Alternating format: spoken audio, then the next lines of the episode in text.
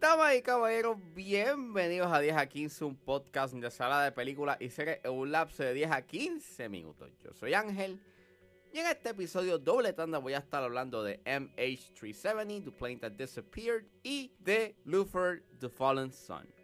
La serie documental MH370, The Plane That Disappeared y Luthor, The Fallen Sun están disponibles en Netflix, así que set back, relax, que 10 a 15 acaba de comenzar.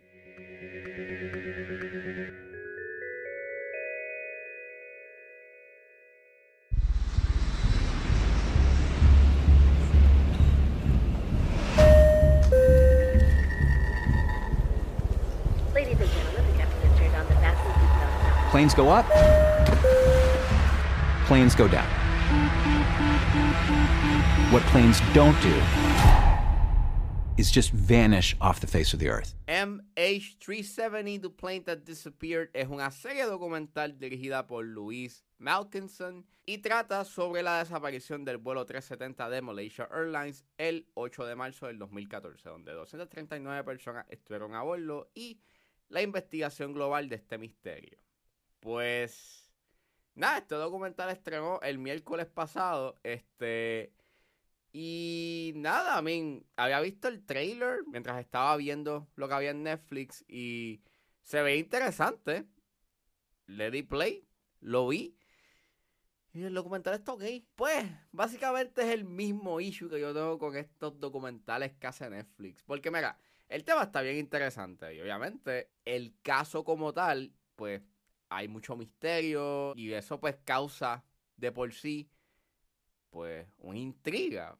Y está interesante cómo el documental habla sobre la incompetencia del gobierno y la desinformación, porque entonces todo el mundo quiso dar como que su propia versión de qué fue lo que pasó con el avión y cuál es su paradero, pero en vez de ayudarle, en realidad lo que estaba era contribuyendo a más desinformación y a no poder encontrar el avión. Y llega a ser bastante emocional porque tú puedes ver hasta el día de hoy, pues, como los familiares de las personas que estaban a bordo en ese avión, pues, no han podido cerrar ese, ese capítulo porque el avión todavía no ha, no ha aparecido. Y, y eso está, pues, bien heartbreaking y está bien fuerte. Pero la presentación de este documental, pues, cae en la tipicidad de tus típicos documentales de Netflix. Este... Y ustedes saben, ese estilo cinematográfico que tiene que yo no soy muy fan, que es bien innecesario y en este caso se dan hasta dramatizaciones hechas por los mismos individuos de la vida real que me está bien extraño y en verdad no se siente genuino, para nada. Y no entiendo por qué rayos hicieron eso. O sea, por qué no me deja. ¿Qué sé yo? ¿Por qué entonces no cogiste a alguien más? Que dramatizan lo que pudo haber sucedido como que dentro del avión. Que. Pues ok, a mí. Establece unas teorías de lo que pudo haber pasado, pero cada teoría que te presentan es mucho más unplausible que la anterior.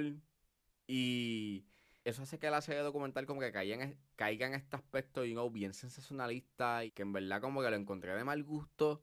El pietaje que enseñan sobre, qué sé yo, de, de reportajes y artículos y videos este, you know, grabados por, por los involucrados.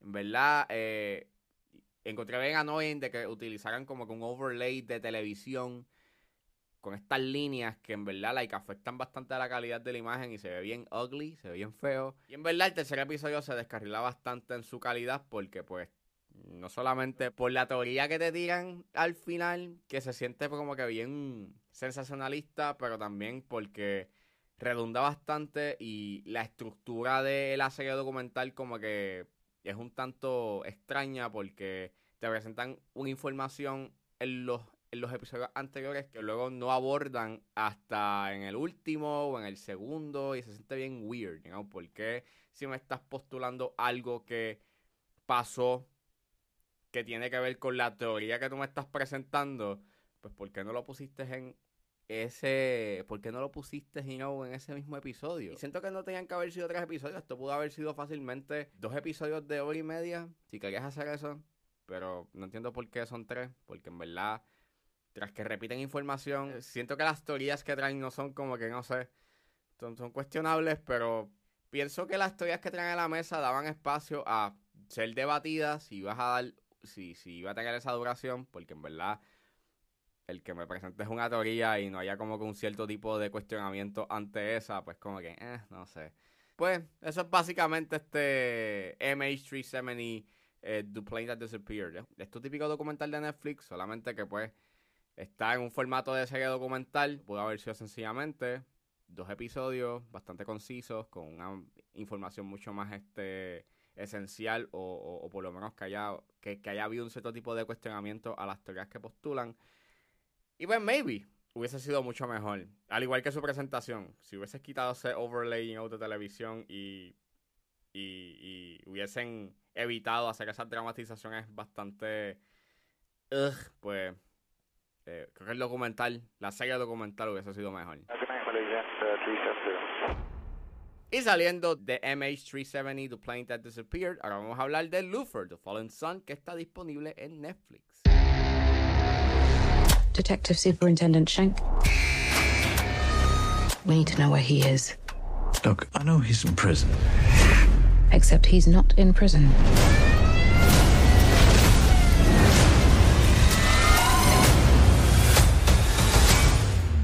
Of course he's not. Luther, The Fallen Sun es una película dirigida por Jamie Payne, quien ha sido el director de varios episodios de la serie Luther y es escrita por Neil Cross, que está basada en la serie de televisión de la BBC creada por Cross mismo.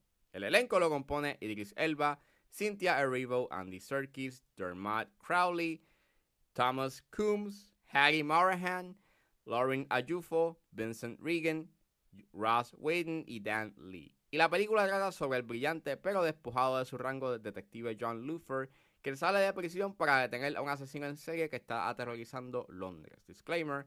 Esta película tiene temas de abuso sexual y pedofilia, por lo cual sugiero discreción. Yo no he visto la serie Luther.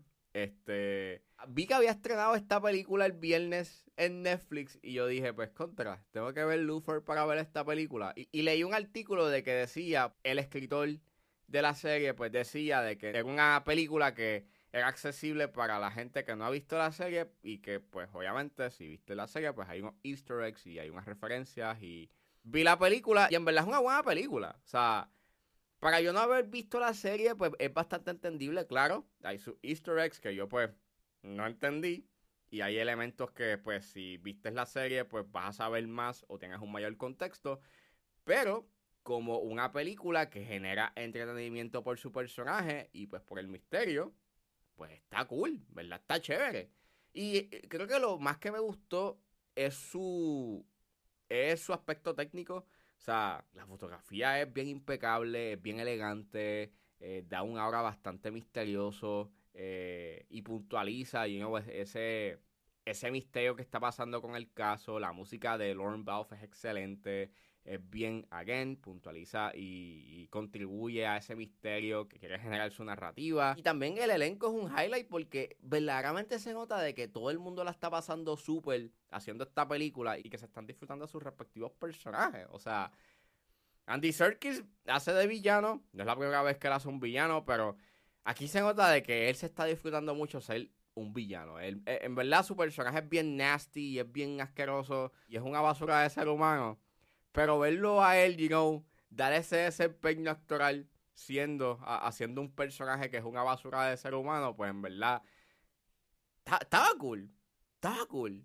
Y pues Idris Elba, pues se nota, mano, de que sí, él le tiene un cariño bien inmenso a este personaje y, y encuentra el personaje de Luther bastante interesante, intrigante, es bien inteligente, es bien carismático y pues gracias a eso me dieron ganas de ver la serie, by the way, está en Hulu, eh, no está en Netflix y eso sí que es como que un fallo porque hubiese estado cool de que si después de haber visto la película, si fuiste como yo, pues inmediatamente pudiese, tuvieses esa oportunidad de ver la serie, you know, en Netflix mismo, pero no, está en Hulu.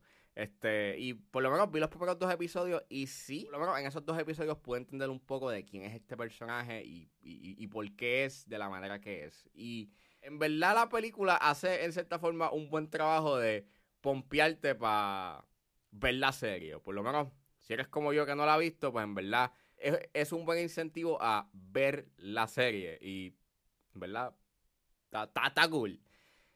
Hay unos set que se dan que están bien chéveres y no, hay una secuencia en específico que pasa en el Palladius Circus que está cool, aunque el CGI a veces es medio eh, pero la secuencia en sí, eh, la, la manera en cómo está editada está súper chévere, aunque sí tengo issues con la edición al principio porque te dividen los créditos como en estas pequeñas escenas y es como medio extraño porque no pusiste los créditos por completo en vez de estarlo dividiendo you know, en, entre escenas. Y, y no es que la escena dura como que 15, 30 segundos, no, es que dura como 1, 2, 3, 4 minutos y es como que, ok. Weird. Y sí, la, narrativamente no es nada del otro mundo. Esto es típica narrativa detectivesca. Y sí hay sus conveniencias. Y en su tercer acto llega a tirarse sus estupideces. Pero me gusta el tema que habla porque básicamente el tema principal de la película es este el lado siniestro que, que tiene cada individuo y los secretos y este cómo ese lado y no siniestro este algunas personas pues lo manifiestan en privacidad y nunca dejan salir como que ese lado siniestro know, a la luz pública y encuentro bien interesante cómo lo manifiestan en el conflicto know? o sea el conflicto que trae a la mesa en términos metafóricos eh, y simbólicos pues está súper chévere pero la resolución, you know, es un tanto, you know, carente de lógica y, y, se va por una tangente como que media sin sentido, que pues, eh, no sé. Pero estuvo cool ver, you know, a Cynthia Erivo, a, a Andy Serkis y a Idris Elba actuar en mayúsculas, porque en verdad hacen un buen trabajo. Y que comparando, you know, la serie con la película, tú puedes ver que sí. O sea, la calidad técnica, claro está, esta serie la hicieron en el 2010, so ha llovido bastante. Pero a pesar de eso, tú puedes ver que sí se nota de que este proyecto eh, invirtieron bastantes chavos para hacerlo y, y, se nota que hay un cariño, you know, por lo menos en, a nivel técnico. Y eso pues lo aprecio bastante. Y en verdad, si eres fan de Lufer, pues me imagino que ya viste esta película o la vas a ver.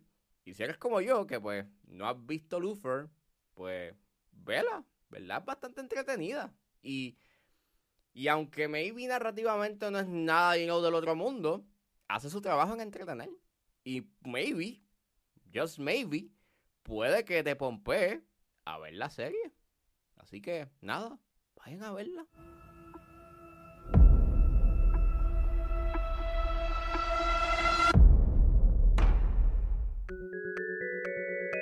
Bueno, eso fue todo en este episodio de 10 a 15. Espero que les haya gustado. Suscríbanse a mis redes sociales. Estoy en Facebook, Twitter e Instagram, juanjeres.pr. Recuerden suscribirse a mi Patreon con un solo dólar. Pueden suscribirse a la plataforma y escuchar antes de su estreno los episodios de 10 a 15 y a 4x3. Me pueden buscar en la plataforma como Ángel Serrano o simplemente escriban patreon.com slash 10 a 15. También me pueden buscar en su proveedor de podcast favorito como 10 a 15 con Ángel Serrano. Recuerden suscribirse. Gracias por escucharme y nos vemos en la próxima.